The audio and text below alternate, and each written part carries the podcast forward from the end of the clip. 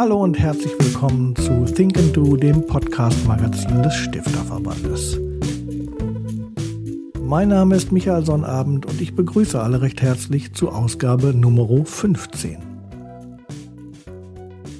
Wir wollen heute hier ein wenig äh, die Fäden aufgreifen, die wir in den vergangenen Folgen schon besprochen haben. Ähm, da ging es viel um das Thema Future Skills, also so ein großes Programm des Stifterverbandes über die Fähigkeiten und Kompetenzen, die wir alle in Zukunft haben sollten, um uns im Berufsleben und im, im Leben wahrscheinlich allgemein ähm, zurechtzufinden, über die wir dann verfügen sollten.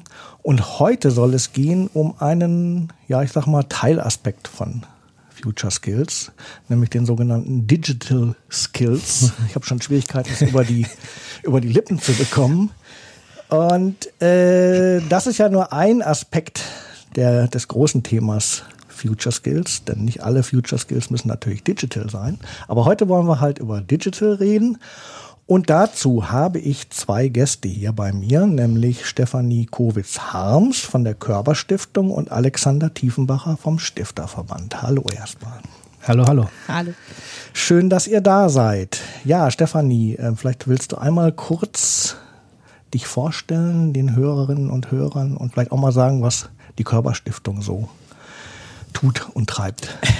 Ja, ich bin seit ähm, 2012 bei der Körperstiftung, bin eigentlich äh, ausgebildete Historikerin, habe im Bereich der historisch-politischen Bildung gearbeitet und bin jetzt daneben seit 2012 immer wieder mit der Körperstiftung zum Thema MINT äh, beschäftigt gewesen und seit 2016 jetzt für den Programmbereich MINT-Regionen zuständig. Das heißt, wir kümmern uns dort um regionale MINT-Netzwerke. Da werden wir bestimmt heute noch im Verlauf des Gesprächs mehr von hören. Und ähm, zur Körperstiftung vielleicht zu sagen, für alle, die nicht aus Norddeutschland kommen, weniger bekannt, äh, ist 1959 von Kurt A. Körber gegründet worden. Unternehmer und Anstifter, wie er sich selber äh, definiert hat.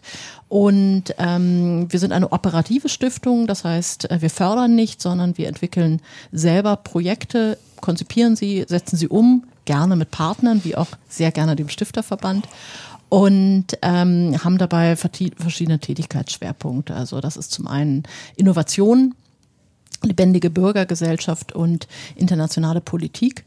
Und ähm, im Bereich Bildung, aus dem ich jetzt komme, sind wir in dem Handlungsfeld Innovation angesiedelt. Und äh, wir haben uns im Bereich Bildung zwei Schwerpunkte in der Arbeit gesetzt. Das ist zum einen die MINT-Bildung, also Mathematik, Informatik, Naturwissenschaft, Technik. Und zum anderen äh, die sogenannte digitale Mündigkeit. Und ähm, auf diesen Feldern sind wir unterwegs, ähm, sowohl in Hamburg starken Schwerpunkt, also wir oder wir ziehen, glaube ich, sehr viel Wissen daraus, dass wir in Hamburg verortet sind und wirklich auch in der Praxis dort zum Beispiel ein Schülerforschungszentrum mitgegründet haben mit oder mit betreuen, im äh, Rat dort sitzen oder auch ähm, ein Hamburger MINT-Netzwerk, das MINT-Forum Hamburg mitbetreiben als Vereinsgründer und äh, Mitglieder und äh, dadurch und auch zum Beispiel im digitalen Bereich so etwas wie die Code Week etabliert haben in Hamburg. Also wir sind sehr stark unserem lokal verortet und sammeln auch sehr viel Praxiserfahrung und versuchen das war auch in einen bundesweiten oder bei anderen Themenfeldern auch einen internationalen Transfer einzubringen. Das ist, glaube ich, was die Stiftung so ausmacht ganz schön umtriebig, würde ich mal sagen.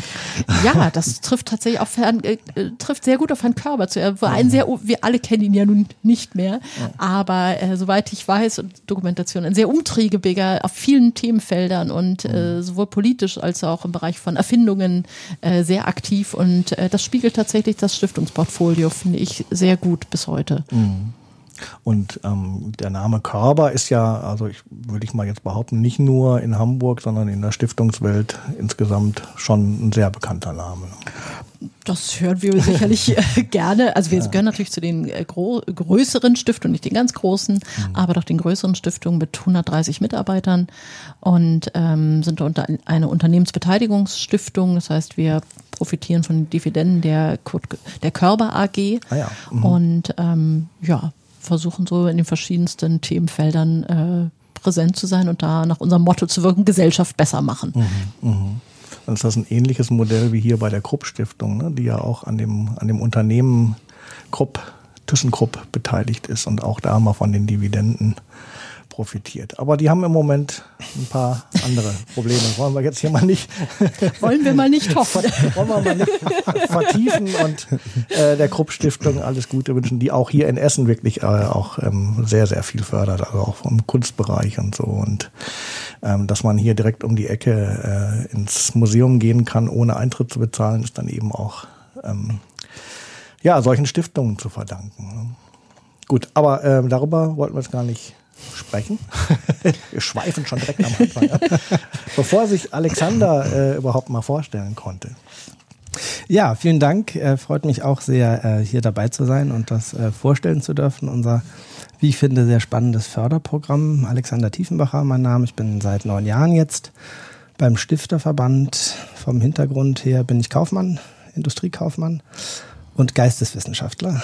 Habe Philosophie, Germanistik und Psychologie studiert an der LMU München dann im Verlagswesen gearbeitet, in einer kleinen Beratung gearbeitet und jetzt beim Stifterverband und bringe mich da ein, insbesondere bei Themen der Talent- und Nachwuchsförderung. Das Deutschlandstipendium ist da so mein Baby. Mhm. Und darüber hinaus aber auch noch in andere Programme der digitalen Bildung, der Internationalisierung von Hochschulen, der mhm. Und eben hier auch in dieses Programm Digital Skills. Ah, Du kriegst es besser über die Lippen als ich. Ich habe es auch schon ein paar Mal gesagt. In München studiert, sagst du, bist aber kein gebürtiger äh, Münchner oder Süddeutscher. Also nee, eigentlich so von der Diktion her würde ich jetzt nicht drauf kommen. Fein rausgehört, ja. Mhm. Nee, eigentlich komme ich auch aus dem hohen Norden, auch aus dem Hamburger Raum. Ähm, ah, ja. Da zur Schule gegangen und tatsächlich auch die äh, kaufmännische Ausbildung da gemacht im sogenannten Hamburger Modell. Das ist so eine mhm. Verzahnung von theoretischer und praktischer Ausbildung. Mhm. Und dann hatte ich Fernweh bekommen und bin in den Süden gegangen nach okay. München und habe mich aber an beiden Orten sehr wohl gefühlt und jetzt auch in Berlin. Also ich klapper so ein bisschen die okay. Metropolen ab okay. und äh, haben auch alle was für sich, kann ich sagen. Ja, ja, auch ja. In München studieren ist bestimmt nicht das Falscheste, was man so machen kann. Auch schön. als Nordlicht. stimmt, ja. ja, vielen Dank dafür. Ähm, ich würde vielleicht mal versuchen, einen Einstieg in unser Thema heute zu finden ähm, mit den Ergebnissen einer Studie, die der Stifterverband in der vergangenen Woche erst vorgelegt hat. Ähm, da ging es um die Frage, wie die Deutschen es eigentlich halten mit digitalen Technologien. Und eines der Ergebnisse dieser Studie, ähm, mit dem ich, über das ich mit euch ganz gern mal kurz sprechen wollte, ist, mehr als zwei Drittel der Deutschen sagen, sie sind unsicher im Umgang mit digitalen Technologien. Und die Mehrheit der Befragten sagt dann auch noch, ähm, dass die Qualität der vermittelten Digitalkompetenzen, die man so an den Grundschulen und Kindergärten vermittelt, eher unzureichend ist. Also offensichtlich bestätigt diese Studie, dass wir irgendwie so einen Aufholbedarf haben in diesem ganzen Bereich. Die Frage ist nur, wie groß ist dieser Aufholbedarf? Also, wie schätzt ihr das ein? Also ähm, ich, ich finde das zunächst mal sehr interessant, ähm, dass, es, dass es das gibt. Ähm, vielen Dank auch, Michael, dass du das ja ähm, nochmal uns jetzt sozusagen als Einstieg ähm, in die Debatte mitgegeben hast, weil ich finde die, die Studie sehr spannend und da steckt irgendwie vieles drin. Also einerseits was, was Neues und was überraschend ist aber anderes auch, finde ich, was so bestimmte Grundintuitionen irgendwie trifft. Also jetzt gerade so bei dem Bereich Digitalisierung finde ich, das ist irgendwie eine Epoche. Das ist irgendwie so was Großes. Das ist irgendwie so was Umfassendes. Und es ist schwer, sich was ganz Konkretes jetzt daraus drunter vorzustellen. Also es hat mit Smartphones zu tun, es hat mit Computern zu tun, es hat mit Programmierung zu tun, es hat mit Technik zu tun.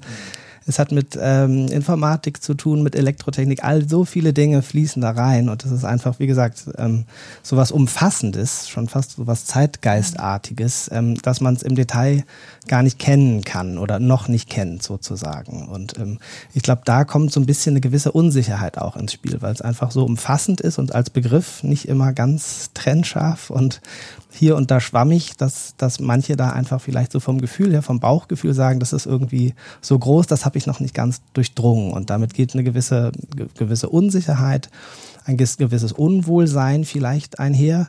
Wenn man sich das aber mal im Detail dann runterbricht und anschaut, naja, wie, wie äh, wohl fühlst du dich, wenn du jetzt mal eine Google-Suche machst oder wenn du Apps benutzt oder wenn du halt bestimmte Formate, die das Internet oder die Digitalisierung so mit sich bringen, benutzt, dann sieht das vielleicht schon wieder ganz anders aus im Anwendungsbereich. Also ich glaube, es ist auch immer die Frage so ein bisschen, auf welcher Ebene man sich da bewegt und ich glaube, das wollen wir ja auch mit unserem Programm, da einfach das, das greifbar machen, da zeigen, was, was sind die Formate, was sind Methoden, diesen großen epochalen Begriff der Digitalisierung so ein bisschen runterzubrechen auf Akteure, auf Zielgruppen, auf Bildungsfragen, auf Bildungskompetenzen sozusagen. Und dann sieht das vielleicht auch schon anders aus. Dann kriegt man vielleicht auch ein bisschen anderes Bild, wenn es einem gelingt, das, das konkreter zu machen, das fassbarer zu machen.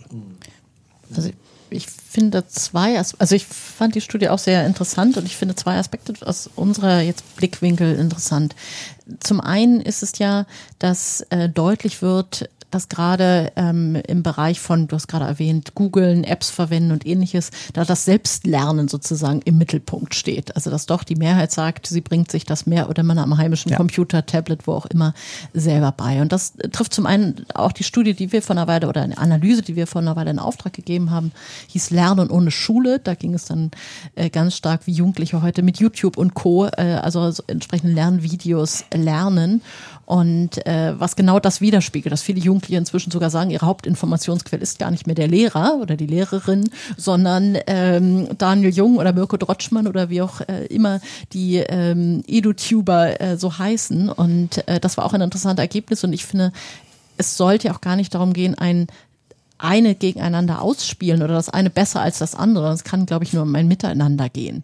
Und ähm, ich glaube, diesen Bereich von Selbstlernen, Möglichkeiten des anderen aneigens, als wir es noch in unserer Schulzeit hatten, wo ja. wir im Zweifel zur Bibliothek gehen mussten und aktuelles Wissen ja. äh, gar nicht vorhanden war, ja. äh, das zu nutzen und für Schule ähm, nutzbar zu machen und auch nicht als ähm, vielleicht sogar Angriff oder äh, Zurückdrängen der eigenen Kompetenz anzusehen, sondern wirklich als Erweiterung und ja auch wirklich ganz andere Möglichkeiten, als ich es vielleicht in meinem Klassenraum habe mit ähm, besten Fall einem Smartboard. Ähm, also dieses Miteinander da noch stärker zu, äh, auch dieses zu nutzen, dieses, dass es eben Selbstlernraum, dass da ganz anderen äh, Möglichkeitsraum aufgegangen ist.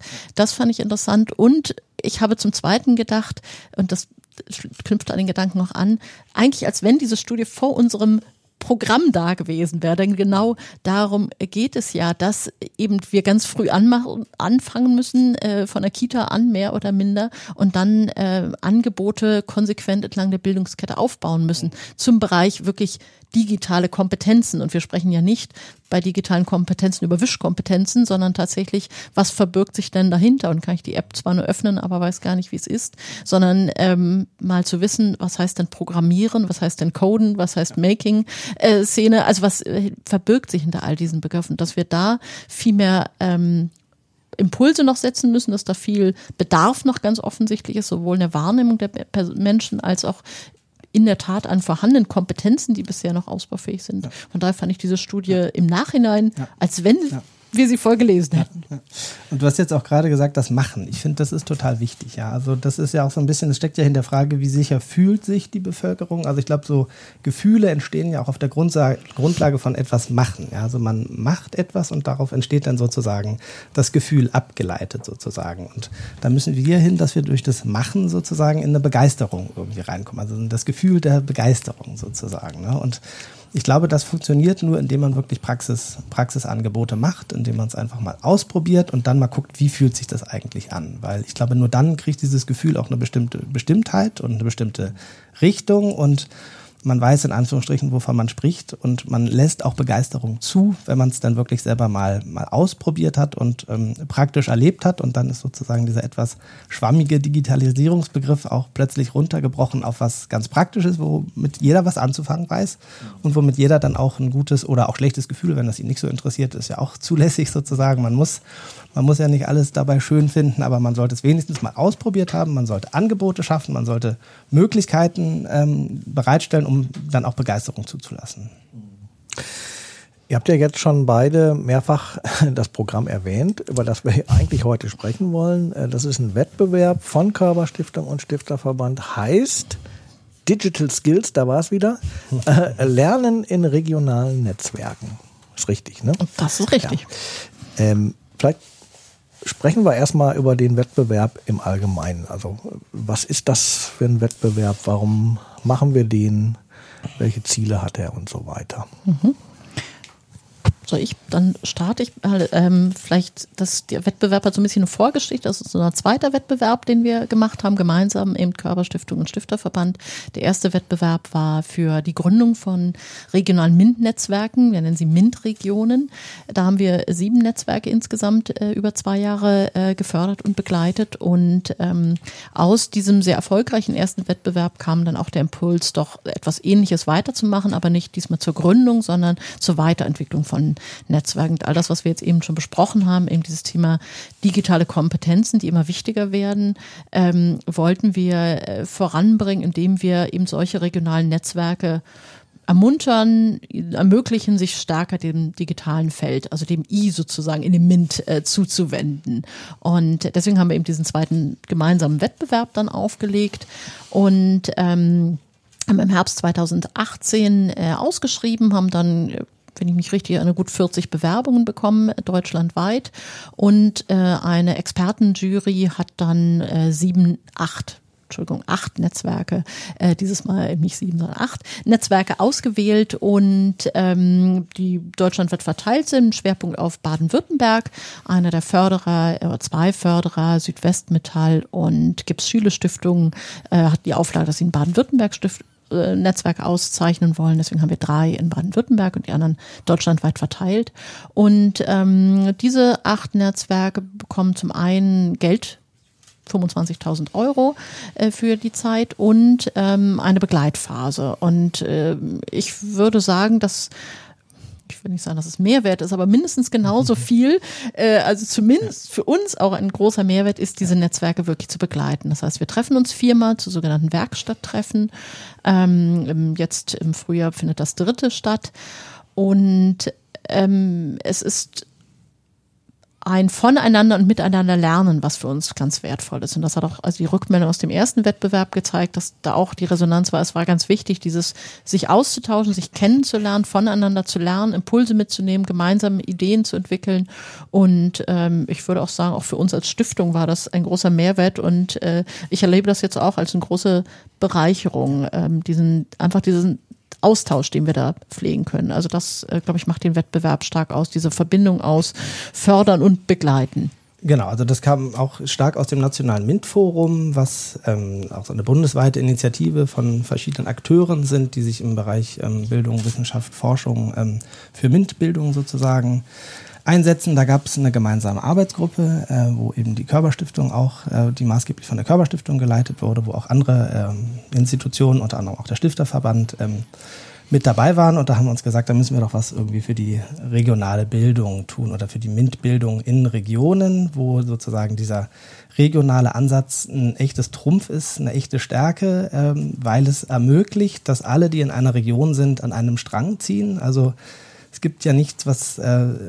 bedauerlicher ist, wenn alle irgendwie parallel nebenher arbeiten und ma alle machen irgendwie was ähnliches, wenn nicht gar das gleiche und man tut sich mal zusammen. Das war so einer der Gründe, warum man gesagt hat, wir müssen hier mal in Regionen denken und versuchen auch die, die ähm, Akteure in der Region zusammenzuführen, dass die gemeinschaftlich ähm, strategisch denken, dass die gemeinschaftlich auch Formate entwickeln. Und wenn man das tut, dann schafft man sozusagen überall im gesamten Bundesgebiet so kleine Knotenpunkte zu haben, so kleine Vernetzungs- und Wissensträger, die man dann auch untereinander wieder gut verbinden kann. Also man hat sozusagen wie so kleine Brückenköpfe oder so Strukturelemente, die es einem erlauben, von einem etwas größeren äh, sich herunterzubrechen auf kleinere Initiativen und trotzdem hängt irgendwie alles zusammen und es gibt ähm, Kommunikationswege sozusagen, die sich da ähm, ausgestalten. Und das war irgendwie der Grund, was ich auch so überzeugend fand, sozusagen an diesem regionalen Ansatz. Und dann kam natürlich auch so das Feedback, naja, Digitalisierung,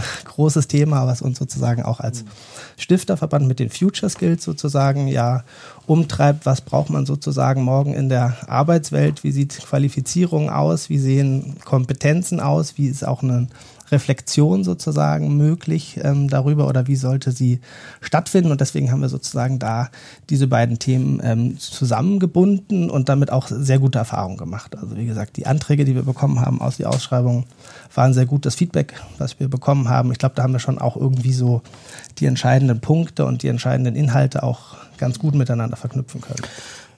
Mit der Region, das leuchtet mir ein. Ähm, aber ich frage mich trotzdem noch, wie spricht man die denn eigentlich an? Also ich meine, da muss, da muss ja schon was vorhanden sein. Ne? Also es muss ja schon irgendwie eine Vernetzung da sein. Also wie ist das eigentlich? Wie hat man sich das vorzustellen? Also als, als jemand, der das jetzt ausschreibt, wie spricht man die an? Äh, was sind da die Kriterien? Und ähm, wie kriegt man die dazu, ähm, sich dann wirklich auch zu vernetzen? Weil ich könnte mir vorstellen, dass in dem, der einen oder anderen Region vielleicht lockere Verbindungen gibt, aber noch kein wirklich festes Netzwerk von ja, von wem eigentlich? also ihr sprecht ja nicht nur klassische Bildungsinstitutionen an, sondern das sind ja auch äh, ganz andere Akteure. Ja. Ne? Ja, das hat eine längere Vorgeschichte. Also mhm. Alex hat es ja eben schon erwähnt, die AG im Nationalen MINT-Forum. Und äh, also als Körperstiftung haben wir da 2012, 13 angefangen und das war tatsächlich noch eine sehr kleine Bewegung, würde ich es mal nennen. Nordrhein-Westfalen hat ganz früh angefangen, haben sogenannte ZDI-Zentrum Zukunft durch Innovation gegründet durch den damaligen Zukunftsminister. Und ähm, die haben angefangen, genau solche Knotenpunkt, hast du es jetzt genannt, äh, Zentren zu bilden. Haben also gesagt, wir geben stoßen das sozusagen an ähm, und äh, wird also dort durchs Land gefördert. Die haben es inzwischen geschafft, flächendeckend wirklich solche ZDI-Strukturen aufzubauen. Also da gibt es über 45 ähm, solche ZDI-Netzwerke oder Zentren in Nordrhein-Westfalen. Und ähm, ich würde sagen, die, was die AG dann geleistet hat und äh, unter unserer Federführung, ist das Ganze einen bundesweiten Transfer letztendlich hinzubekommen. Also es gibt inzwischen eine ganze Reihe von Bundesländern, die diesen Ansatz, den Alex äh, genau beschrieben hat, diesen regionalen Ansatz, ähm, gesagt haben, ja, das ist etwas, was hier vor Ort passieren kann, was wir fördern können. Und es gibt ein Förderprogramm in Bayern, wo äh, MINT-Netzwerke gefördert werden. Ähm, dann gibt es in, einen Wettbewerb in Rheinland-Pfalz, wo jährlich zwei MINT-Regionen ausgezeichnet werden. Und ähm, Thüringen, äh, wenn es denn jetzt nicht solche schwierigen politischen Verwerfungen geben würde. Aber grundsätzlich hat sich jetzt auch Thüringen entschlossen, ähm, solche, den Ausbau von solchen regionalen MINT-Netzwerken zu fördern. Baden-Württemberg hatte eine AG zu dem Thema. Also da sind schon jetzt Strukturen wirklich da, mhm. ähm, auch sehr tragfähige Strukturen, genau das, was Alex sagte, ähm, einen Transfer letztendlich hinzubekommen. Also zum einen zu schauen, was braucht's da wirklich vor Ort, was brauchen die Akteure, um gute MINT-Bildung, äh, digitale Bildung zu machen und andererseits äh, aber auch Strukturen, um diesen Austausch zu organisieren, weil nur, dass die es in der Praxis zwar wissen, es aber nicht weitertragen, ist auch noch nicht viel gewonnen. Und ähm, da sehen wir stark die Angebote, die wir eben machen. Ähm, nicht nur jetzt im Rahmen des Wettbewerbs, sondern also für, von der Körperstiftung aus haben wir verschiedene Transfer- und äh, Kommunikations- und Austauschformate. Es gibt ein jährliches Mint Barcamp, wo so 120 Teilnehmer ganz, ganz Deutschland sich dann austauschen über eben Praxiserfahrungen. Ähm, wir haben Gremien, wir haben einen ähm, sogenannten Länderbeirat aus den äh, genannten Bundesländern, aus den Geschäftsstellen dort, die es gibt, also auf der operativen Ebene solche Netzwerke betreuen, mit denen treffen wir uns regelmäßig.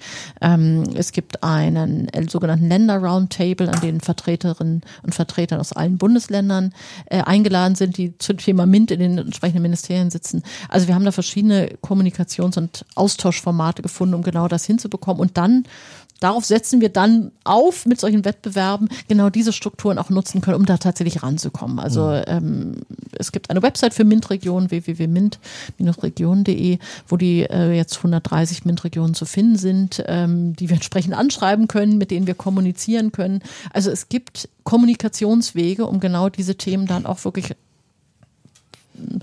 an den Mann, an die Frau zu bringen und auch, ich glaube, das ist ein ganz wichtiges Thema in dem Zusammenhang, Vertrauen. Ich glaube, wir haben da geschafft, ähm, auch jetzt eben diesem Wettbewerb und den Aktivitäten, die wir auch zukünftig planen, ähm, sehr viel Vertrauen in so einer Community aufzubauen. Und dann gelingt es eben auch, solche Programme dann ähm, zu vermitteln und ähm, mit einer gewissen Glaubwürdigkeit und Überzeugung mhm. äh, auch solche Programme dann umsetzen zu können. Also es ist sozusagen, diese mhm. Digital Skills sind äh, nicht am Ende einer langen Kette, aber äh, aufgebaut auf einer langen Kette, die hoffentlich noch lange weitergeht. Genau. Und ich fand, das war auch ein sehr spannender Prozess, weil genau das, was du eingangs gesagt hast. Ähm, mhm.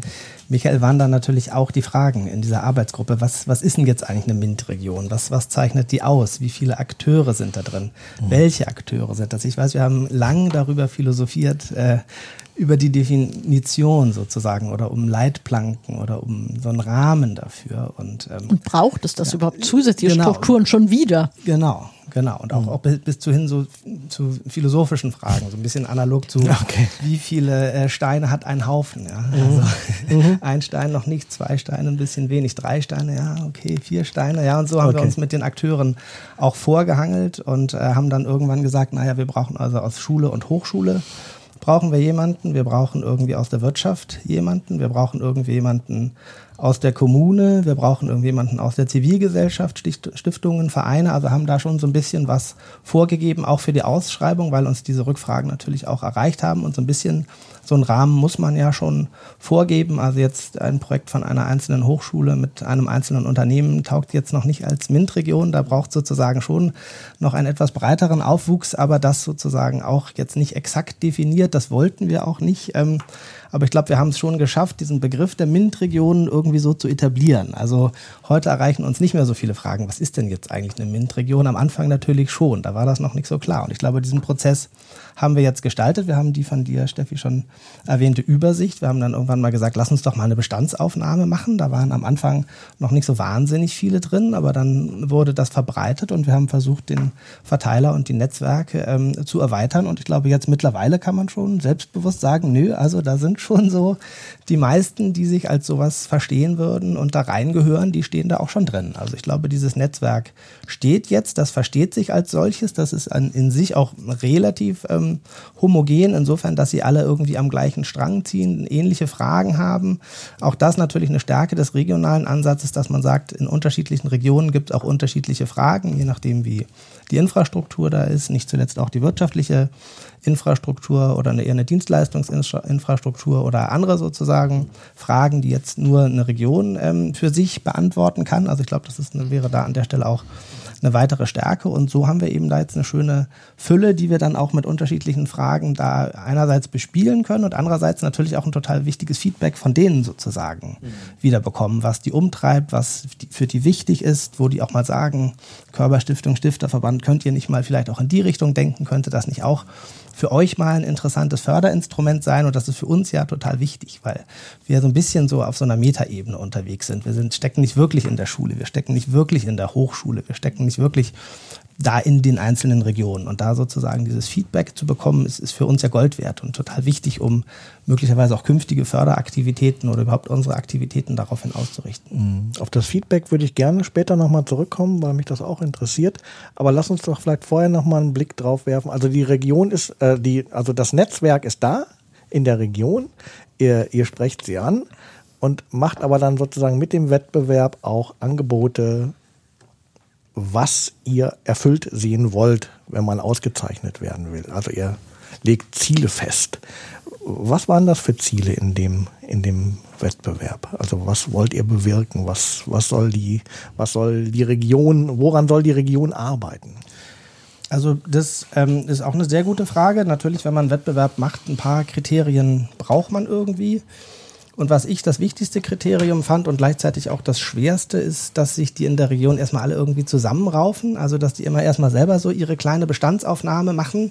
Wen gibt's hier eigentlich bei uns? Wer, wer beschäftigt sich damit? Wer, ähm, was haben wir schon für Strukturen? Wer könnte eine sinnvolle Erweiterung sein, dass man das auch explizit tut, diesen Schritt, dass man nicht einfach sagt, so, ach, wir haben ja unser Netzwerk, jetzt legen wir los, sondern dass man erstmal schaut, wen könnten wir mhm. sinnvollerweise noch dazu reinholen. Auch schaut, dass es nicht ein zweites Netzwerk da schon gibt, an dem man dann parallel zusammenarbeitet, äh, nebeneinander herarbeitet, sondern dass man sich dann zusammenrauft. Ich fand, das war uns schon irgendwie wichtig. Also wenn sich zwei parallel jetzt aus einer Region beworben haben, hat man schon gedacht, hm, also so richtig haben die sich nicht umgeguckt und mal versucht, so Synergien zu bilden. Und ähm, was dann noch wichtig war, fand ich, war, dass man einen strategischen Oberbau oder einen strategischen Rahmen hatte, dass man sich bestimmte Ziele festgelegt hat, das wollen wir als Region erreichen, das sind unsere Zielgruppen, das sind unsere Wirkmechanismen, das sind ähm, runtergebrochen dann auch unsere Formate und Methoden, also von der strategischen Ebene runtergebrochen auf das, was wir jetzt äh, theoretisch machen, dass man sozusagen sich auch was drunter vorstellen kann. Es durfte aber jetzt auch nicht nur ein einzelnes Format sein, die irgendwie an der Schule eine Frage XY behandeln, sondern es musste schon auch immer so ein bisschen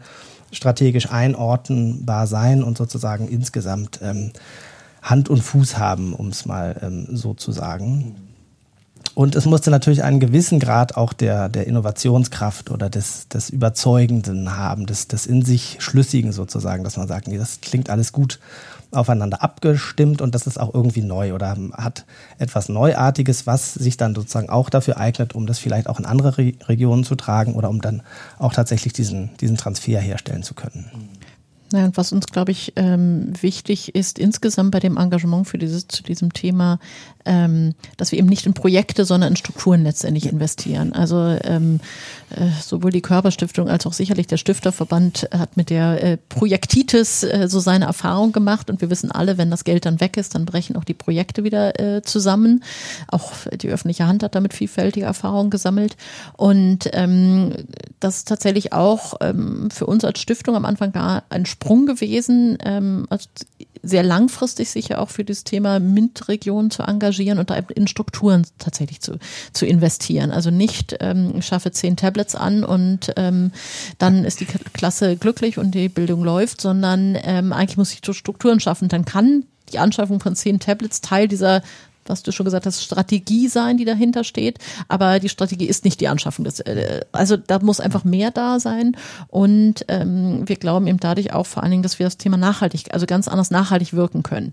Wenn eben das Geld weg ist, und, dann ist es weg. Aber wenn man schafft, da Strukturen aufzubauen, die weiter langfristig zusammenhalten, äh, wo Akteure sich jetzt kennen, austauschen, gemeinsam äh, weiterhin Themen entwickeln, ins eigene Portfolio aufnehmen, ähm, von anderen wiederum äh, Projekte aufnehmen, Ideen bekommen, ja.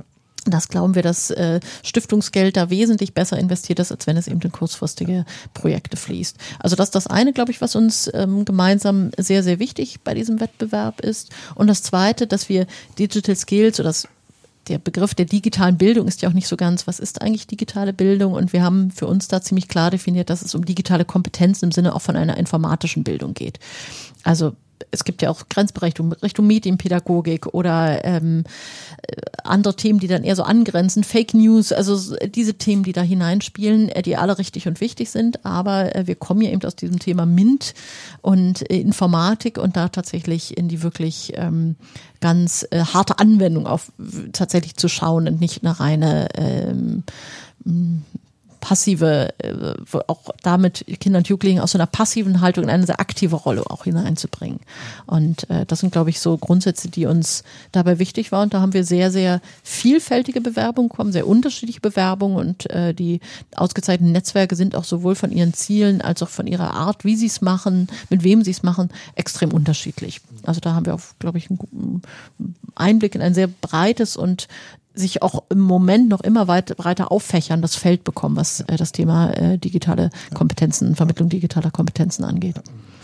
Und die Regionen mussten eben auch ähm, sehr gut und plausibel darstellen, wer was macht. Also wer hat jetzt welchen Hut auf, wer was macht. Das kann ja auch in der Region nicht jede Einrichtung alles machen, sondern man muss sich da gut zusammenfinden, man muss sich gut aufeinander abstimmen, man muss auch da wieder Kommunikationswege und Workflows sozusagen organisieren. Und das finde ich schon zum Teil auch beeindruckend, wie die das, das dann auch geschafft haben, weil vieles ist da ja auch gewachsen, das, das war vorher noch nicht da. Und ähm, so wie du es in deiner Frage ja auch schon beschrieben hast, da lauert der Teufel auch im Detail, also sich da so zusammen zu finden. Hier und da gibt es auch mal Befindlichkeiten, da muss man dann auch irgendwie mal äh, einen Weg finden, einen Kompromiss oder ähm, dergleichen und sich dann da so in der Region zusammenzuraufen, das sich zu finden und das dann auch wirklich da den, den Druck auf die Straße zu bekommen und zu sagen, wir machen das jetzt strategisch, wir legen es strategisch an, wir unterfüttern das mit Maßnahmen. Also das ist schon auch, das muss man erstmal so hinbekommen, glaube ich. Und ähm, das ist schon auch wirklich toll und faszinierend, ähm, was, was dann da am Ende dabei rausgekommen ist hier und da in den Regionen.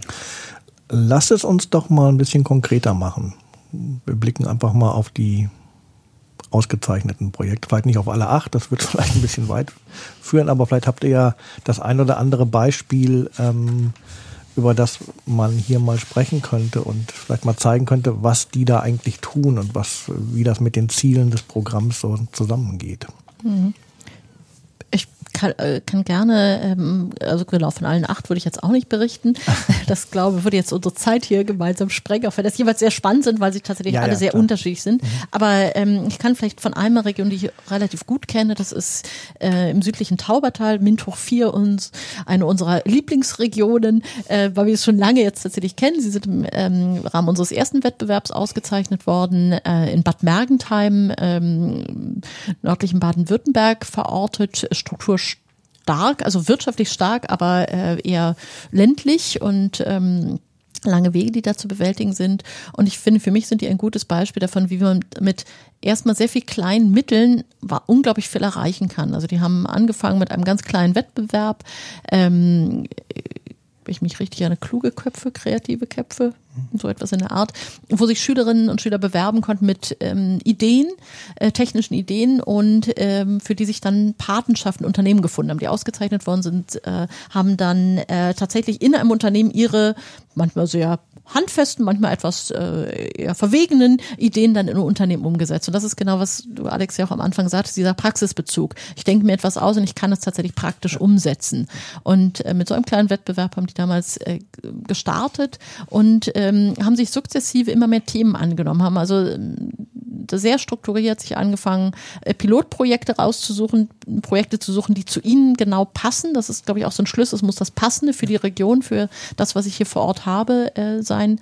Ähm, haben das jeweils pilotiert, haben festgestellt, passt oder passt vielleicht auch nicht für uns, haben das dann äh, ausgeweitet, haben eine Technikschule dort aufgebaut, wo sie eben Räumlichkeiten haben, wo sie Dinge umsetzen können und haben es geschafft, ein unglaublich gutes Netzwerk aufzubauen, ein großes Miteinander. Und also ich war auch vor Ort, habe mir das angeschaut, war sehr beeindruckt, äh, wie die das ähm, geschafft haben und dadurch auch ähm, ja, das ganze Feld, glaube ich, von dieser ganzen außerschulischen Bildung, von der wir da reden, ist ja ein sehr intrinsisch motiviertes Feld. Es ist ja äh, selten dass eine Behörde sagt, nun tu mal dies oder tu mal jenes, sondern es sind alles sehr engagierte Menschen und die bei der Stange zu halten und ein gemeinsames Wir-Gefühl zu erzeugen, äh, ist eine unglaubliche Kraft, sowohl rein, aber es kommt auch unglaublich viel Kraft dabei raus. Und das, finde ich, merkt man. Und dann können die eben auch solche, nachdem sie eben durch unseren Wettbewerb in der Gründung vorangekommen sind, sich da auf etablieren konnten, dann jetzt auch dieses Thema digitale Kompetenzen sich annehmt haben. Auch da wieder ganz sukzessive geschaut, was passt zu uns, welche digitalen Angebote entlang der Bildungskette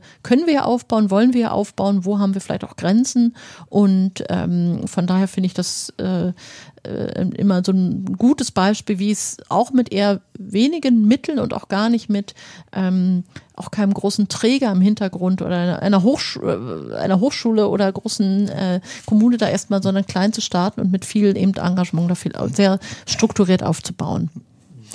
Ja, dem kann ich mich nur anschließen. Also ich persönlich fand die ähm, Projekte besonders äh, gut und überzeugend, die eben den Blick auf die ganze Bildungskette werfen. Also idealerweise schon beim äh, vorschulischen Bereich Anfang dann aber vor allen Dingen den schulischen, hochschulischen Bereich und auch unterschiedliche Zielgruppen. Zum Teil nehmen sie auch noch die Eltern mit äh, rein, natürlich auch die Lehrenden und äh, machen da äh, Qualifizierungsangebote sozusagen und schauen halt, dass sie wirklich die gesamte Bildungskette da mit digitalen Kompetenzen oder mit ähm, ja, Formaten, die Berührungspunkte oder Berührungsängste, sagen wir mal, ähm, abbauen, ähm, etablieren und, und das möglichst offen sozusagen gestalten. Das ist das eine. Und das andere ist, ich finde es gut, wenn es sich auch in ganz konkreten Orten manifestiert. Also das kann ein Schülerforschungszentrum sein oder das kann der, wie hieß es, der Digital Learning Hub sein, wie es in Gera sozusagen ähm, aufgebaut wurde. Übrigens, all diese Projekte gibt es bei uns ja auch nochmal auf der Website für die, die sich jetzt zu einzelnen Projekten nochmal im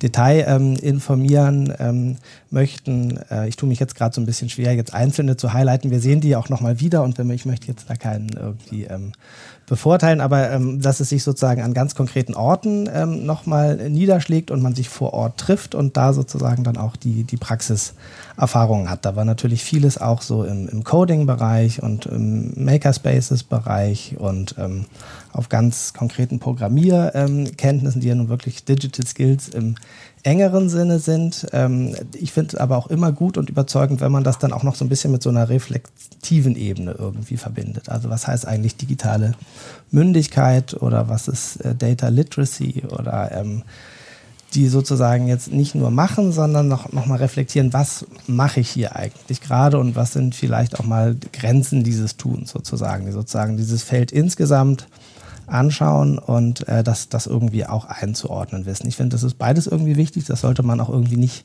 gegeneinander ausspielen, sondern das ist etwas, was man sozusagen im gleichen Atemzug ähm, tun sollte.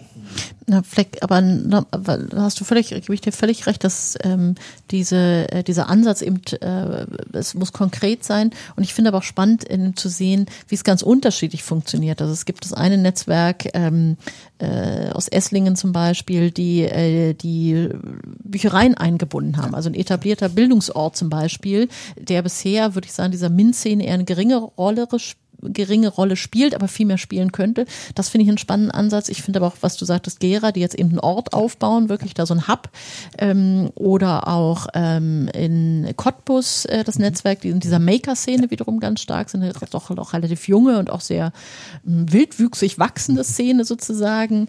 Und ähm, das finde ich äh, sehr spannend. Oder in Frankfurt, die wiederum einen ganz anderen, auf so einen Festival-Charakter ja. aufgebaut haben. Also es muss irgendwie konkret ja. werden und so sei es sowohl ein Format oder ein Ort, wo es, und ich glaube, das genau. macht auch die Projekte so spannend, dass sie so unterschiedlich sind. Und ähm, da da, glaube ich, sie auch untereinander ganz viel lernen können, sowohl was genau. unterschiedliche Projekte als auch Altersstrukturen, als auch Ansätze angeht. Und äh, das, ja, und äh, was ich auch noch gut finde, ist da, wo es spielerisch wird. Also wo man sozusagen bastelt und auch was Praktisches mhm. macht. Irgendwie so ein Robotik-Cup oder die einen haben ja mit Fischertechnik ähm, da gearbeitet, dass man aus Fischertechnik sozusagen etwas erbaut oder etwas erschafft, was sich dann natürlich auch programmieren lässt, äh, dass äh, jetzt da irgendwie sich Teile in gewisser Weise bewegen oder man sozusagen eine Maschine schafft, die sozusagen auch eine Programmiererbasis dann ja sozusagen hat, die sich gut programmieren lässt, dass man das Anschauliche dann mit dem Programmieren und dem Spielerischen sozusagen verbindet. Ich glaube, das ist auch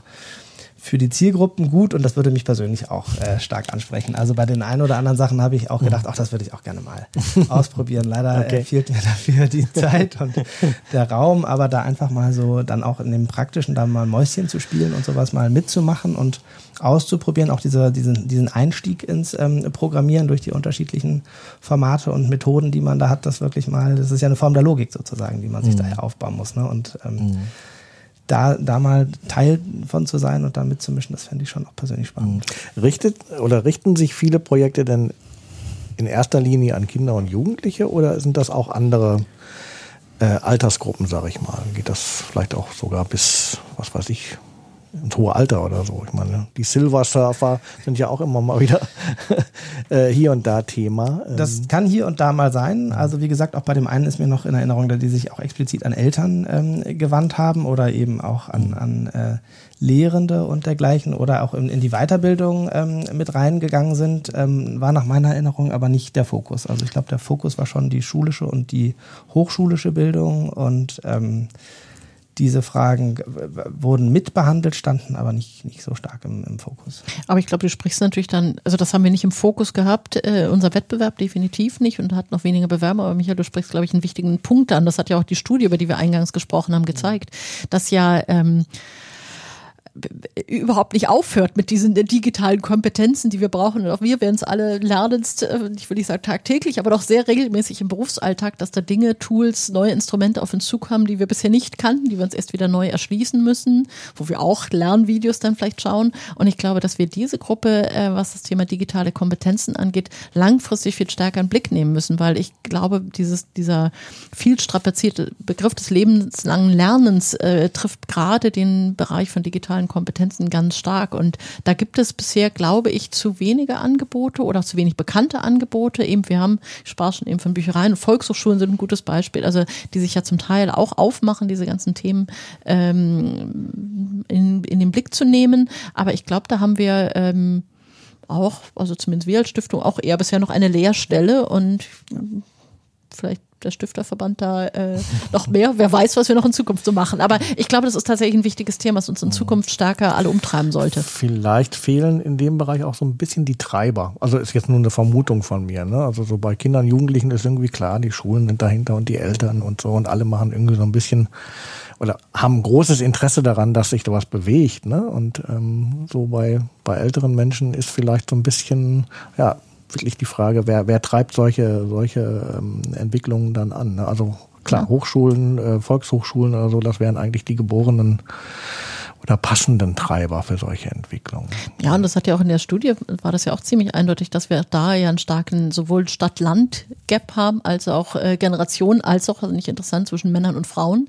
Mhm. Ähm, dass auch da Frauen, das setzt sich ja leider fort, äh, auch da sich geringere Kompetenzen schon in der Schule erst äh, selbst zuweisen und dann auch im Berufsleben sich viel weniger zutrauen, auch in gerade dem Bereich nicht von Wischen, sondern von wirklich ähm, handfestem Programmieren äh, und digitalen Kompetenzen auch wieder zu wenig zutrauen. Und ich glaube, glaube, ähm, auch da wieder zum Thema Chancengerechtigkeit, äh, ich glaube, da müssen wir viel mehr investieren und nicht darauf vertrauen, dass das dann schon der Arbeitgeber tun wird.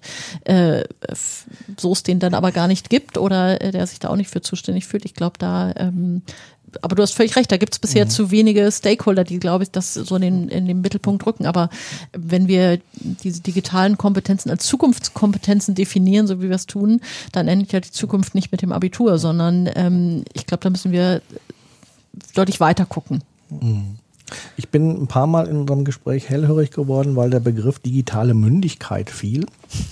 Ähm, denn das ist ja auch eins der Ziele des Programms, ne? also digitale Mündigkeit zu befördern. Was versteht ihr denn genau unter dem Begriff? Da hätte ich jetzt am liebsten meine Kollegin äh, Julia Andere hier sitzen, die hat uns tatsächlich äh, diesen Themenschwerpunkt auch digitale Mündigkeit lange Zeit geleitet hat. Ja. Ähm, wir verstehen digitale Mündigkeit im Sinne von ähm, sich digital und äh, selbstbestimmt und informiert in der digitalen bewegen zu können. Also unsere ganze Gesellschaft, Wirtschaft äh, ist ja immer mehr von diesen digitalen Themen äh, durchzogen und ich glaube, um da entscheidungsfähig zu sein, äh, handlungsfähig zu sein, gestalterisch tätig zu sein, ähm, mündig im Sinne von Polit, auch das erleben wir gerade ganz stark in den letzten Monaten in den politischen Debatten, um da mündig zu sein, ähm, richtig von falsch oder Fake News von ähm, wissenschaftlichem Wahrheit unterscheiden zu können, da ähm, ja ein, so eine Art Kompass in oh. sich zu haben, sich da äh, bewegen zu können mhm. im Sinne einer digitalen Mündigkeit. Das ist das, ähm, was wir damit anstreben und auch sehr klar, auch da sind wir uns, glaube ich, auch im Stifterverband und Körperstiftung sehr einig, dieses Thema mh, auch eben deswegen digitale, diese Ausweitung von digitaler Bildung auf digitale Mündigkeit. Es geht nicht allein darum, ähm, jetzt ein Heer von kleinen Programmiererinnen und Programmierern heranzuziehen, also nur im Sinne von Fachkräftesicherung und ähm, Innovationsstandort Deutschland, äh, was wir, das ist alles sehr, sehr richtig und wichtig und ist ja auch ein großer Treiber, um all das zu ermöglichen, was wir hier auch als Stiftungen machen. Aber ähm, das sollte nicht der allein, alleinige Fokus sein, sondern im Sinne auch eben einer wirklichen Chancengerechtigkeit und Teilhabe, die wir ermöglichen müssen. Und auch wenn ich nachher dann nicht Biochemie oder Physik studiere, sollte ich trotzdem wissen, wie ein Algorithmus funktioniert und ähm, wie eben äh, Wahlen manipuliert werden können mhm. oder ähnliches. Also wirklich ein umfassender Begriff von digitaler Bildung, äh, den wir da haben, auch wenn wir in diesem Wettbewerb ganz klar gesagt haben, digitale Kompetenzen, aber uns als Stiftungen eint da, glaube ich, sehr dieser Ansatz, dass es ein umfassenderer Bildungsbegriff sein und wir da ähm, ja, dran arbeiten und, äh, glaube ich, täglich auch in den Nachrichten ja hören, wie wichtig das immer mehr wird.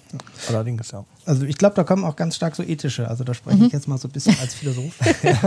ja, gerne. So, äh, Wir brauchen ethische. mehr Philosophie.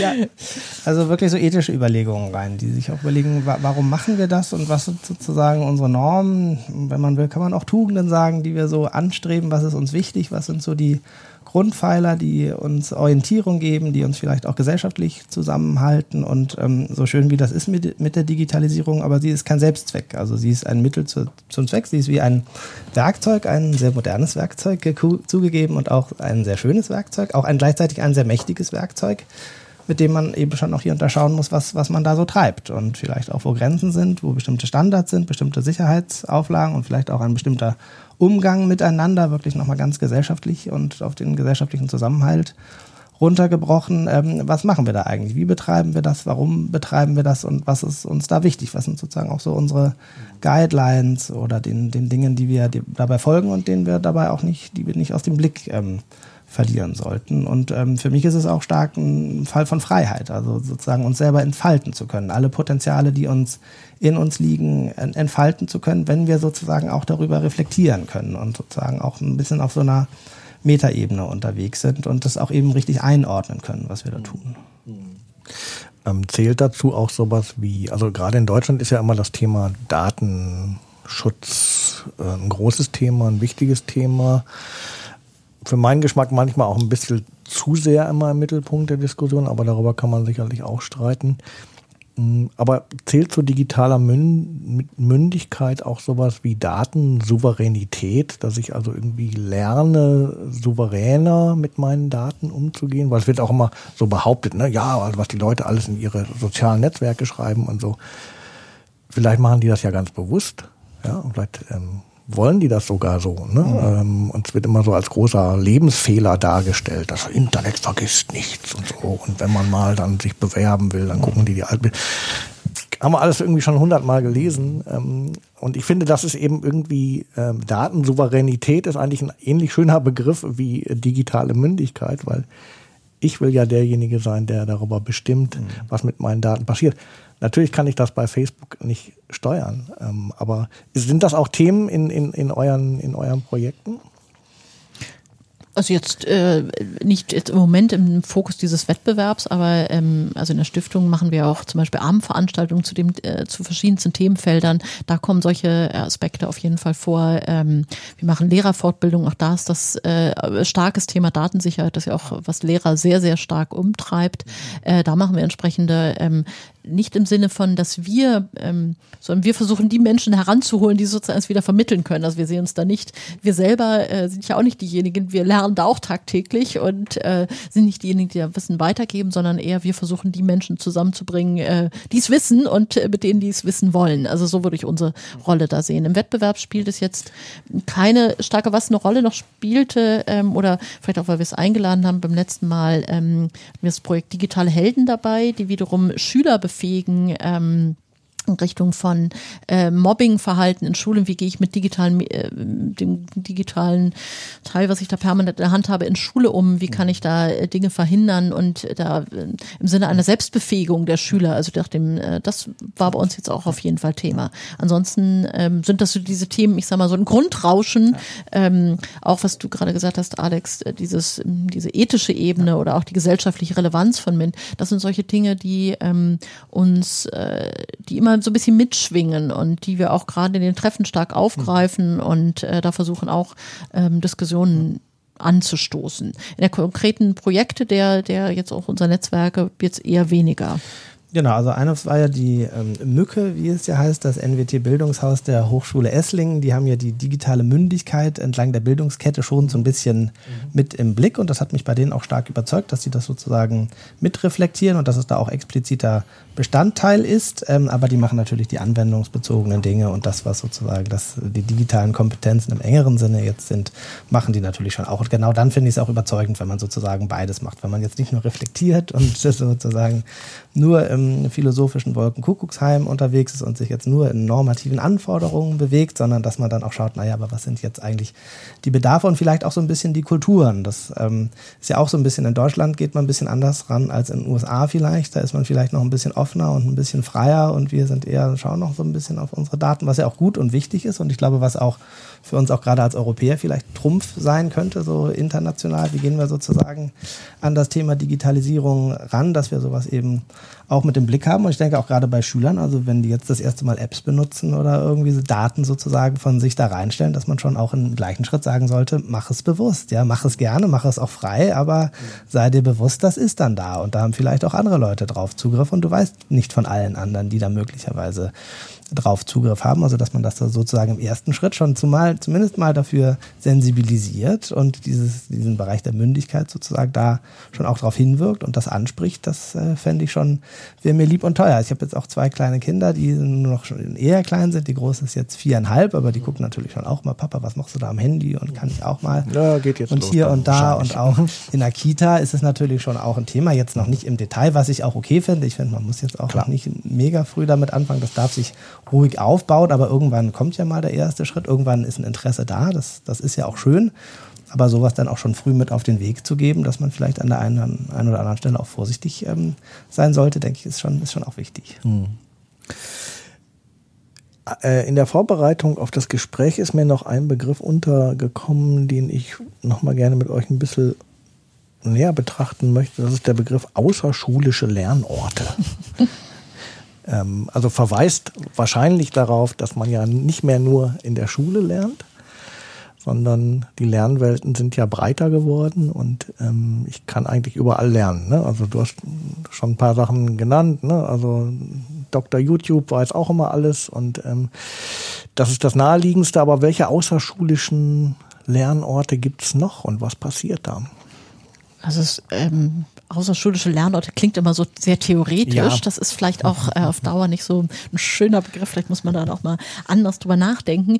Ähm, also ich glaube, äh, wir haben in diesen Programmen, die wir auch gemeinsam machen und da gerade auch als wir als Körperstiftung haben sehr bewusste Entscheidung gefällt, dass wir nicht in das System Schule hinein wollen. Äh, das machen andere Stiftungen, das machen sie gut. Wir machen das nicht. Wir haben uns auf außerschulische Bildung und außerschulische Lernorte fokussiert und machen da entsprechende Angebote. Nicht, weil wir die Schule schlecht per se äh, finden. Aber äh, wir glauben, dass äh, Schule alleine, äh, gerade in dieser sich schnell wandelnden, äh, digitalen, globalisierten und permanent mit neuen Herausforderungen kämpfenden Welt, ist Schule nicht mehr alleine nicht mehr alleine schaffen kann, klingt so als eine Unfähigkeit. Nein, ich glaube, es ist wirklich eine Überforderung darstellt. Und ich glaube, wir brauchen diese ähm, anderen Initiativen, Anregungen, Lernorte, um die schon genannten Praxisbezüge hinzukriegen, um äh, allein, wenn man nicht mehr den Bereich von ähm, Genetik, Biotechnologie anschaue, was da in den letzten Jahren für Fortschritte gemacht ist, ähm, das ist das kann kaum in Schule aufgefangen werden, aber es gibt ja Menschen, die sich damit auskennen. Es gibt Wissenschaftler, also um ein Beispiel zu nennen, es gibt Lernort, es gibt Labore in, äh, also offene Labore in Universitäten, es gibt die schon erwähnten äh, Schülerforschungszentren, sogenannte Schülerlabore, gibt es, äh, die dann in Schulen zum Teil oder auch beispielsweise Unternehmen angesiedelt sind, wo also konkret Angebote aus der Forschung oder der Anwendungs, der Anwendung dann für Schüler zugänglich sind. Es gibt diese, diese die sogenannte Mailkasse Filme, die Fab Labs, äh, wo man selber hingehen kann, selber produzieren kann, einen 3D-Drucker zum Beispiel programmieren äh, und dann entsprechend das Produkt da sich rausholen kann. Ähm, also es gibt eine ganz breite Szene, es gibt Initiativen, gerade im digitalen Bereich. Ähm, die äh, einfach, was heißt einfach, aber die, dass die Möglichkeit geben, dass echte Programmierer Schülern mal einen Tag lang etwas beibringen und so einen Einblick in ihre Arbeitswelt geben. Ähm, da sprechen wir dann gar nicht von Lernort, sondern eher so eine Lernmöglichkeit, außerschulische Lernmöglichkeit wird man da vielleicht eher, das kann auch zum Teil in Schule stattfinden, ist aber trotzdem anderer Impuls, als wenn ich äh, eine Lehrkraft habe, die vielleicht Informatik studiert hat, aber jetzt seit vielen, vielen Jahren eben in Schule ist, ist das doch nochmal ein ganz anderer Impuls und äh, das eine, auch da, was ich vorhin schon sagte, gilt bei YouTube und Schule nicht gegeneinander ausspielen, sondern dass das ineinander wirken sollte und viel stärker noch und wir Schule dann noch viel stärker ermutigen sollten, diese Möglichkeiten zu nutzen und das einzubinden und nicht wie ich das auch als Mutter von zwei Töchtern erlebe, ähm, eher, dass das häufig immer noch als ein Add-on, als zusätzliche Belastung und Gefährdung äh, des Regulärunterrichts betrachtet wird, sondern auch wenn dann die Französische oder die Physikstunde ausfällt, es vielleicht trotzdem ein großer Mehrwert sein kann, dann wirklich mal real in ein Forschungslabor reinzugehen oder in einen Betrieb oder äh, äh, Maschinen, äh, wirklich große Maschinen mir mal anzuschauen, äh, Motoren, ähnliche Dinge, die ich in der Schule so gar nicht nachbauen kann. Also das ähm, zu stärken und uns geht's da, wir sprechen da zum Teil auch von Ökosystemen des Lernens, also dieses zusammenzubringen, was da in einer Region vorhanden ist und dann Schule außerschulisch zusammen und nicht nebeneinander zu denken, sondern miteinander zu denken, das ist ähm, uns gemeinsam, äh, glaube ich, ein großes Anliegen. Und ich glaube, das eignet sich ja auch strukturell sehr gut, um weitere Partner da sozusagen mit reinzuholen. Ne? Also sei es dann Unternehmen oder Stiftungen oder aus der Kommune oder aus der ähm, Zivilgesellschaft oder wer auch immer, er kann sozusagen da in Partnerstrukturen agieren. Und das geht ja nochmal leichter als an der Schule selbst, ähm, die das zum Teil auch tun, aber die zum Teil ja auch sagen, wir haben hier auch noch andere Aufgaben und ähm, wir möchten hier vor allen Dingen auch jetzt erstmal unsere schulischen Themen im Vordergrund haben, die dann aber daran wiederum partizipieren können und Schüler dahin ähm, oder Schülern eine Teilnahme da ermöglichen können, das aber sozusagen nochmal wie so ein eigener Ort ist, der so ein bisschen auch vielleicht nochmal seine eigenen Gesetzmäßigkeiten und seinen eigenen Takt irgendwie hat und sozusagen, auch nochmal anders gestaltet werden kann. Am liebsten natürlich auch von den Schülern selber, die sich da sozusagen dann auch maßgeblich mit, mit, mit ähm, einbringen können und ähm, ja, da sozusagen ein Ort für das, was wir mit dem regionalen Ansatz auch vorhaben, sozusagen das, wo das alles dann zusammenläuft, wie in so einem kleinen Knotenpunkt. Ein klassischer außerschulischer Bildungsort, da haben wir es wieder, ist ja eigentlich eine Bibliothek, ne? also städtische Bibliotheken. Ne? Ähm, mir scheinen die in den ganzen Diskussionen irgendwie mal so ein bisschen unterbewertet zu sein oder die, also ich denke mal, es ist doch eigentlich schade, ne? weil da ist, das ist ja der Ort, wo das Wissen ist. Ne? Ähm, klar, es ist irgendwie sehr traditionell oft noch. Ne? Also man hat halt viele Regale, auf denen Bücher stehen. Ähm, man könnte sich natürlich Bibliothek im, im 21. Jahrhundert auch anders vorstellen. Ne? Also in die Richtung, in, in die äh, Alex vorhin schon ging. Ne? Also spielerischer, Makerspace. Ähm, etwas aufregender, technischer, keine Ahnung. Ähm, aber ähm, sind Bibliotheken ein Thema in den Regionen, in den Netzwerken?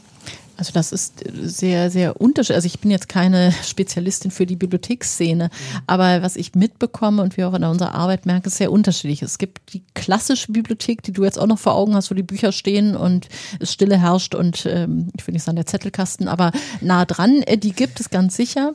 Ähm, es gibt aber auch die, die sich unglaublich auf den Weg gemacht haben. Also ich kann es von Hamburg berichten, äh, da gibt es eine Zentralbibliothek äh, direkt am Hauptbahnhof gelegen, ein großartiger Ort, der mit ähm, Lern Lernstationen mit äh, extra Räumen, wo große Bildschirme rumstehen, wo sich Lerngruppen treffen, äh, wo digitale Bildung, also sie sind ein ähm, Hauptausrichter von der äh, schon erwähnten Code Week, also die zwei Wochen, die europaweit ähm, zum Coden, Maken, äh, Programmieren äh, da sind, eine europaweite Bewegung, ähm, wo eben Hauptpartner tatsächlich die, ähm, in Hamburg nennen sie sich Bücherhallen sind, mit eben dem, auch dem Auftaktveranstaltung in der Hamburger Zentralbibliothek, der Hauptbücherhalle mit öffentlichen Angeboten für Eltern, auch, glaube ich, ganz wichtiges Thema in dem Zusammenhang, äh, für Schüler und ähm, dann im Verlauf von zwei Wochen in sämtlichen Stadtteilen in, vor Ort dann auch entsprechend Kurse anbieten, äh, die äh, öffentlich sind, die äh, kostenfrei sind und ähm, um genau das, was du sagst, es sind etablierte Orte, man kann sie viel stärker nutzen.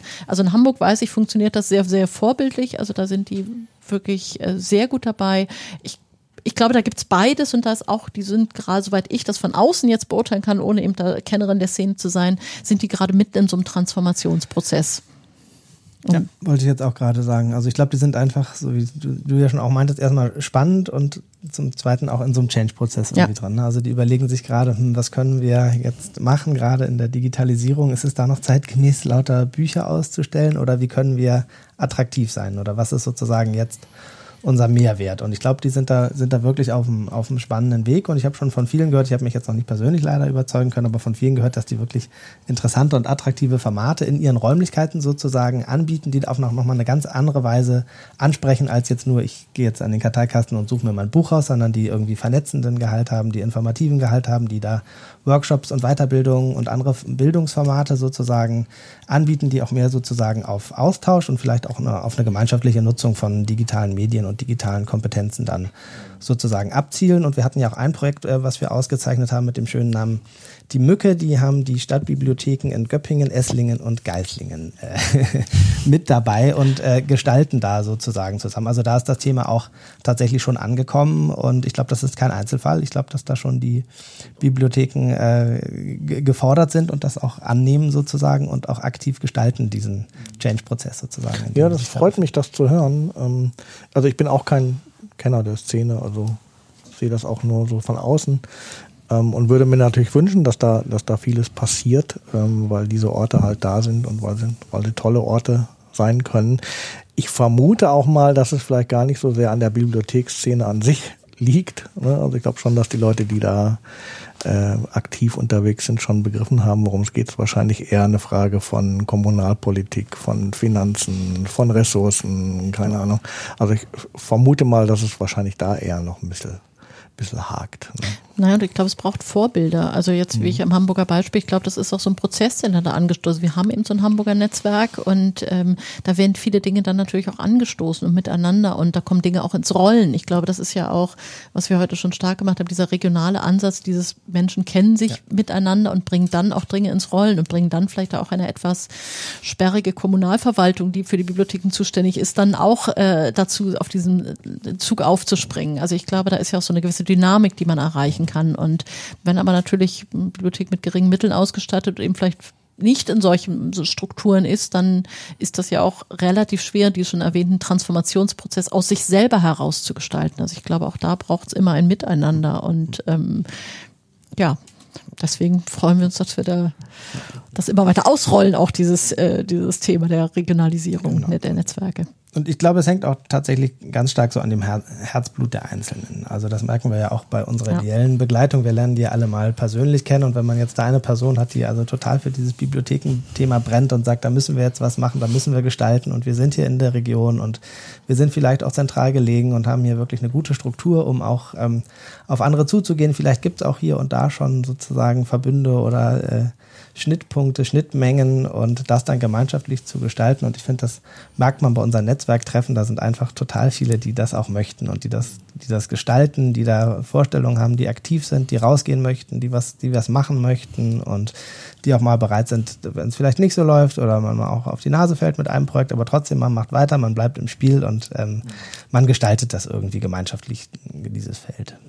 Das ist ein gutes Stichwort. Ich glaube, das, was unsere Arbeit in dem Projekt auch äh, so viel Spaß uns allen ja. macht, weil es wirklich so ein engagiertes ja. Feld und so viele tolle Menschen ja. sind, mit denen man da, also die ich auch in den letzten Jahren da kennenlernen durfte. Also das finde ich ganz persönlich, also für uns als Stiftung, aber auch ganz persönlich als einen großen Mehrwert da.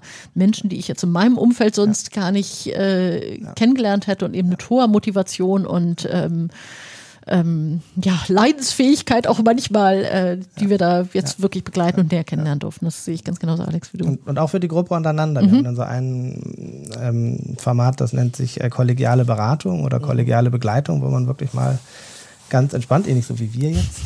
ganz, ganz nur offen, ohne Aufzeichnung. Nur ohne Aufzeichnung. Wir schleichen dann vielleicht hin und wieder mal so ein bisschen um diese Gruppen rum, ähm, aber wir lassen sie auch viel alleine, weil wir natürlich möchten, dass die sich da frei und unbeschwert untereinander in einem geschützten Rahmen auch mal austauschen können und ähm, das funktioniert total gut. Da kriegen wir super Feedback, dass genau das denen was, was hilft. Also da wirklich von Engagementtreiber zu Engagementtreiber einfach mal zu sprechen, was sind eure Herausforderungen Woran hängt ihr? Ähm, das letzte Mal hatten wir auch so ein bisschen Thema Schule ne, bei einem der Netzwerktreffen. Wie gehe ich auf Schulen zu? Wie binde ich Schulen ein? Was ist sozusagen in der Schlüssel, um an Schulen ranzukommen, in Schulen reinzukommen? Wie komme ich an dem Sekretariat vorbei, was mich vielleicht erstmal ein bisschen wegschubsen will, weil Schulen ja nun auch wirklich sehr viele Anfragen von allen möglichen bekommen und die sich ja nun auch ein bisschen auf ihr Kerngeschäft ähm, besinnen müssen und wie kann man sie sinnvoll einbinden und dergleichen bis hin zu Wirkungsfragen ähm, und gesellschaftlichen Fragen. Und äh, da merkt man, das treibt doch viele ähnliche Fragen um. Und wenn man das sozusagen in so einem geschützten Rahmen mal dem einen Raum gibt und das so ein bisschen befeuert, dass das sehr, sehr produktiv sein kann, mhm. auch für die Person untereinander. Mhm, ja, kann ich mir gut vorstellen. So das Gefühl zu haben, man ist nicht alleine. Genau. Ne? Ähm, mhm. Wie machen es eigentlich die anderen? Ähm, das bringt einen immer am meisten weiter wahrscheinlich.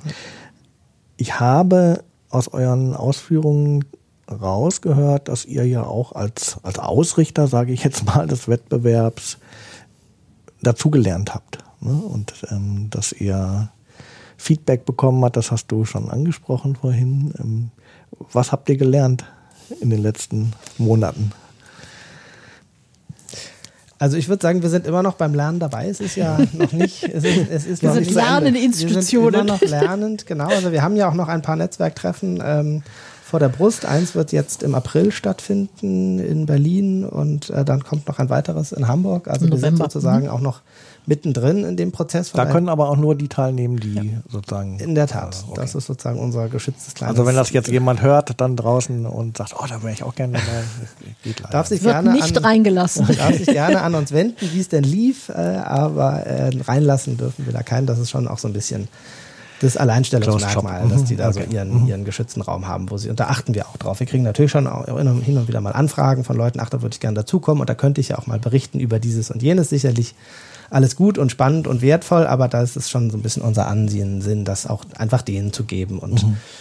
da von daher jetzt da so ein Fazit schon zu ziehen oder schon so ein bisschen was, eine Bilanz, was jetzt da, was wir im Detail gelernt haben, tue ich mich jetzt gerade ehrlich gesagt ein bisschen schwer, vielleicht einfach den Raum zu geben, das auch nicht thematisch zu überfrachten. Das wäre für mich so etwas. Man denkt sich immer so aus unserer Perspektive, ah, jetzt haben wir so zwei Tage, was machen wir denn da? Und dass man sich so ein bisschen bremst und das nicht zu sehr überfüttert und übersteuert, sondern eher das von denen kommen lässt, was interessiert die, was, was treibt die um, dass man dann so eins, zwei Themen setzt. Natürlich ein bisschen gestalten tun wir es. Es gibt ja auch externe Fallgeber oder Inputgeber, dass die jetzt nicht nur sozusagen unter sich alles ausmachen, sondern auch so ein bisschen angeregt werden durch, durch externe Inputs, auch so ein bisschen sowas weiterbildenden Charakter hat, wo sie dann auch mal fragen können, ähm, mhm. sozusagen äh, zu bestimmten Themen platzieren können. Aber ich weiß nicht, Steffi, hast du irgendwas, was hier? Mir fällt es auch noch schwer, ein Fazit zu ziehen, eben weil wir noch mittendrin sind.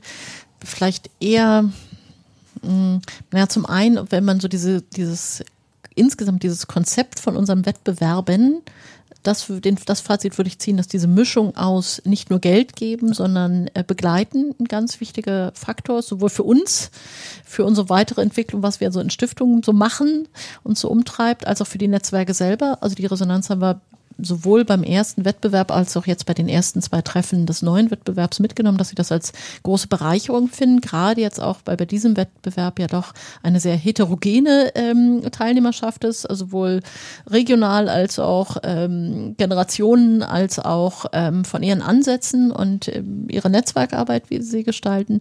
Also dass das ein großer Mehrwert, wie du Alex schon gesagt hast, diesen Raum überhaupt dafür zu geben, weil normalerweise die jetzt auch nicht zufällig zusammentreffen würden.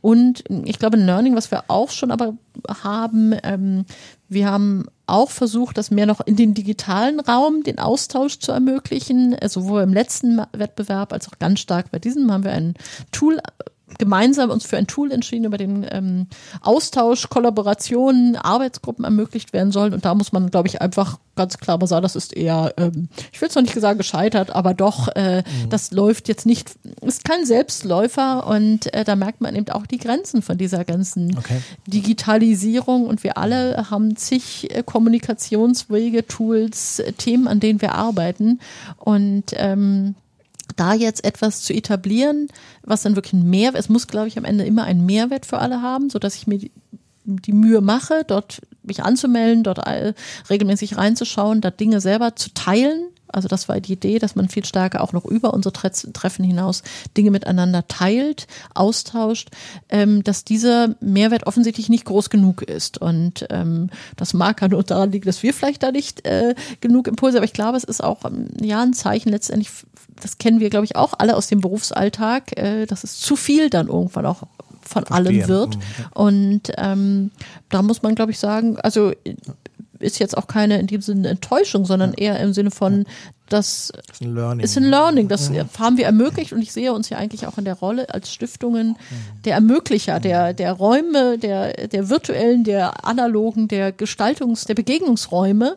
Und wir haben so einen Begegnungsraum eröffnet. Wir haben den eingerichtet, wir haben da Input geliefert und wenn er dann aber nicht genutzt wird, dann ist es halt im Moment nicht das Richtige. Das finde ich auch ähm, ja, eher, nicht wie gesagt als enttäuscht, sondern eher als Learning, dass man sagen kann, das ist vielleicht im Moment für diese Gruppe oder für diese Zeit oder ähm, nicht das Richtige gewesen. Das ja, würde ich, ja. Dem würde ich mich durchaus anschließen. Also in dem, in dem persönlichen Austausch bei den Netzwerktreffen funktioniert es, glaube ich, viel besser, als wir gedacht hatten, dass ja. die Gruppe einfach aus sich heraus funktioniert, dass wir sie gar nicht so stark steuern oder bei der Hand nehmen müssen, weil die einfach selbstgetrieben sozusagen ist, weil sie ihre eigenen äh, Themen und Sachen, die ihnen wichtig sind, da haben und sich darüber austauschen und ähm, wir aber auf der anderen Seite merken, da in, in, dieser, in diesem digitalen Tool, da müssen wir einfach über Gebühr anschubsen und sagen, komm, wie wäre es denn, tauscht doch hier nochmal dieses und jenes. In mancherlei Hinsicht funktioniert das auch. Also es ist nicht tot, es werden unter, ähm, Dokumente, es werden Informationen, es werden Tools hier und da geteilt. Es ist nicht schlecht, das zu haben, aber ich glaube, das hätte man auch durch einen E-Mail-Verteiler ähm, ein ähnliches Ergebnis erzielen können. Aber wir haben es ausprobiert, so wie Steffi gesagt hat. Wir haben es als Angebot gegeben, wir haben es ausprobiert. Es lief etwas unter den den Erwartungen, aber ich glaube, man, jeder hat Verständnis. Also wenn man im Tagesgeschäft steckt, ähm, sobald man von den Netzwerktreffen weg ist, hat man, guckt man gleich wieder, ah, okay, 30 E-Mails verpasst, äh, wo geht's hier weiter? Also ich glaube, man ist dann sofort wieder in dem Tagesgeschäft, was, was man hat und was ja auch gut und wichtig ist. Und ich glaube einfach so der, der persönliche Austausch und dieser geschützte Rahmen wird dadurch auch umso wichtiger, weil man da eben dann mal raus ist. Natürlich guckt hier und da vielleicht nochmal der eine auf sein Handy oder muss nochmal einen Anruf machen, aber man ist schon sehr als Gruppe zusammen. Auch, dass man ein gemeinsames Abendessen hat, finde ich total wichtig, dass man sozusagen da auch so ein bisschen so einen informellen Austausch und so ein fast schon ein bisschen so ein Teambuilding ähm, Feeling da hat und man versteht sich eben schon sehr stark als Gruppe und das, das funktioniert wirklich super und vielleicht ist es das dann auch und es muss nicht noch immer noch zusätzlich irgendwas äh, Verbindendes noch geben. Hm, verstehe. Äh, ich habe vor ein oder zwei Sendungen äh, hier mit Anne Lützelberger ähm, gesprochen, die ja beim Stifterverband das Programm Schule in der digitalen Welt macht. Also was ganz ähnliches, aber da eben wirklich dann auf, auf Schule bezogen. Äh, die haben auch diese Netzwerktreffen, von denen ihr berichtet, und die versuchen so ein bisschen das auch zu dokumentieren auf einer, auf einer allgemeinen Plattform, sodass vielleicht auch Initiativen, die jetzt nicht ähm, in dem Wettbewerb waren, vielleicht mal gucken können, was haben die da so erarbeitet, was könnte für mich spannend sein oder so. Habt ihr in der Richtung auch was geplant? Also wir sehen das tatsächlich, was Alex ja auch sagte, eher ähm, als eine sehr interne Runde. Mhm. Und ähm, es werden jetzt auch in diesem Sinne, ähm, Anne war auch interessanterweise bei unserem letzten äh, Netzwerktreffen dabei in okay. Stuttgart und hat auch so oft berichtet. Und äh, auch da haben wir gedacht, wir müssen viel mehr auch da miteinander austauschen und Synergien schaffen. Aber ähm, ich glaube, unser ist ein bisschen anders gelagert, weil es ja nicht ähm, so nach, es ist tatsächlich nach innen gerichtet, die Wirkung von diesen, äh, dieser, dieser Begleitung diesen Treffen. Und klar, wir schon in dem erwähnten Tool gibt's auch in der Fotoprotokoll und ähnliches, aber es ist nichts, wo wir jetzt das Gefühl haben, da werden Dinge erarbeitet, die dann irgendwie nach außen gehen müssen. Und ich glaube, es wäre auch gar nicht unser Anspruch, weil dann ja schon wieder, es soll ja eher sie innen, nach innen weiterbringen. Wenn ich aber am Ende doch so eine Art Produktorientierung habe, dann stehen diese Treffen ja auch unter einer starken Erwartungshaltung, dass auch Dinge produziert werden müssen. Und ähm, ich finde auch, dass dieses, äh, Alex, was du gerade sagtest, dieses gerade im digitalen Zeitalter mhm. dieses analoge Treffen mhm. und sich austauschen ganz wichtig ist. Und wenn dann in dem, mhm. dem, Fall keine Erwartungshaltung da ist, da muss am Ende eine Broschüre oder ein Website, Blogbeitrag, was auch immer bei rauskommen, dann finde ich es auch eine Freiheit, die wir uns da nehmen können. Ohne das andere, wie gesagt, das ja, äh, alles ein Recht. Bei unserem im Rahmen würde ich sagen, ja. Haben wir, glaube ich, nicht vor. Und ich würde jetzt auch nicht unbedingt einen Ich vermute auch mal, nach allem, was ich so rausgehört habe, dass die Gruppen vielleicht auch zu heterogen sind, ja. als dass man da jetzt allgemeine Leitlinien das, genau. ähm, ableiten könnte oder so. Ne? Also wenn die, wenn die so heterogen zusammengesetzt sind, dann ist es wahrscheinlich auch schwierig, da irgendwie ähm, Gruppen zu finden, bei denen das ähnlich gelagert wäre oder so. Also für prozessuale Sachen tun wir das ja durchaus. Also wie finde ich mich als, Netz, ne, als Netzwerk, wie kommuniziere ich, wie finden sich Partner, auch zur Finanzierung. Das äh, wird auch in weiten Teilen ja durch die Körperstiftung, durch die Barcamps sozusagen ähm, abgebildet und durch andere Vernetzungs- und Austauschformate, dass man das einfach teilt, so ein bisschen Best Practice Übersicht, was jetzt sozusagen die formalen Aufbau und dergleichen, was auch vielleicht für andere Regionen sozusagen interessant sein kann. Aber jetzt tatsächlich auf die Inhalte gesprochen, ich glaube, da ist es einfach zu, zu viele unterschiedliche Ansätze und, und Brillen ähm, jetzt darauf. Gleichwohl würden wir es natürlich auch, wir haben eben eine Website ja auch zu dem Thema, wenn wir jetzt merken, hey, da ist irgendwie ein Insight, äh, der muss jetzt unbedingt in die Welt und der kann vielleicht auch an anderer Stelle nochmal Früchte tragen oder irgendwie ein, zu einem Transfer führen, würden wir uns dem natürlich jetzt auch nicht verschließen, aber es ist jetzt erstmal nicht äh, der, der Kern unserer Arbeit. Naja, und was man aber sieht, fällt mir dabei gerade was ja interessant ist, aus zum Thema Mehrwert, äh, dass jetzt zum Beispiel sich zwei Netzwerke äh, da jetzt zusammengetan, also das haben wir vielleicht am Anfang jetzt nicht erwähnt, ähm, dass äh, der Bund ist ja auch jetzt auf diesen regionalen Ansatz in der MINT-Bildung, ich will sagen, auch, nicht sagen aufgesprungen, aber hat den auch jetzt als äh, wichtigen Schlüssel erkannt und hat einen MINT-Aktionsplan vorgelegt, das Bundesministerium für Bildung und Forschung, und fördert darin unter anderem sogenannte regionale Cluster. Das in der Logik, zumindest in Teilen und dem, dem Gedanken der MINT-Region entspricht. Und äh, zwei, äh, also die schon erwähnten, ähm, die Mücke und ähm, äh, die MINT-Region Hoch 4 aus dem Taubertal haben sich ja zusammengetan und jetzt einen gemeinsamen Clusterantrag. Also das ist durch mhm. dieses, ähm, dass sie da zusammengetroffen sind, dass wir da viele Themen entdeckt haben, beide aus Baden-Württemberg sind und jetzt einen gemeinsamen Clusterantrag stellen und sollte er durchgehen. Ich würde sagen, das ist auch ein, wo wir dann auch ähm, mit einer gewissen Stolz ja. oder Freude dann auch ja. darauf blicken, dass ja. äh, wir da auch äh, ja Synergien wirklich geschaffen haben, da gemeinsam Ideen draus, die jetzt dann eben hoffentlich erfolgreich äh, dann an solche öffentliche Gelder dann einwerben. Das würde ich äh, so jenseits von Dokumentation und irgendwas wirklich als einen Erfolg ansehen. Und was man vielleicht auch noch ergänzen kann bei dem ersten Wettbewerb, ist am Ende ähm, durch die Erfahrung, dadurch, dass die Gruppe da deutlich homogener war, da gab es jetzt auch keine große Dokumentation, aber äh, wir haben dann einen sogenannten Gründungsleitfaden für, also die Gründung von MINT-Regionen geschrieben, also ein How to Do.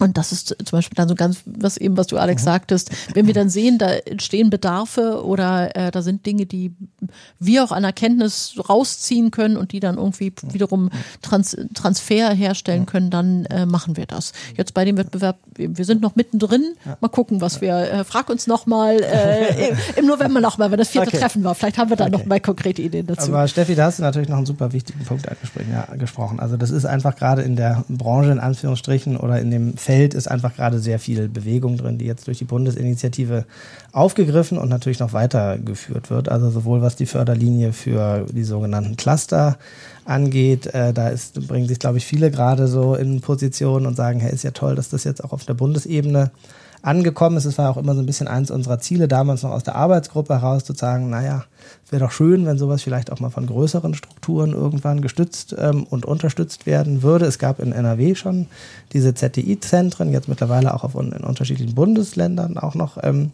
Initiativen und jetzt nochmal eine richtige Bundesebene dazu oder von, von, vom Bund sozusagen nochmal eine eigene Initiative ist natürlich super und, und zeigt einfach, dass das auch ähm, ja, von, von vielen als gut äh, akzeptiert wird oder wahrgenommen wird, diesen Ansatz da über Regionen und regionale Verbünde zu gehen und dass das einfach ein schöner Mechanismus ist, um das, um das, um das Feld zu gestalten und um MINT-Bildung voranzubringen. Ihr seid jetzt ungefähr halb durch mit dem Programm. Ist das, ist das, ist das richtig? So? Ja, genau. Also, genau. also jetzt, jetzt kommen noch Netzwerktreffen, genau. habt ihr gesagt. Äh, genau. wahrscheinlich noch mal eine Abschlussveranstaltung oder sowas. Nee, auch nicht.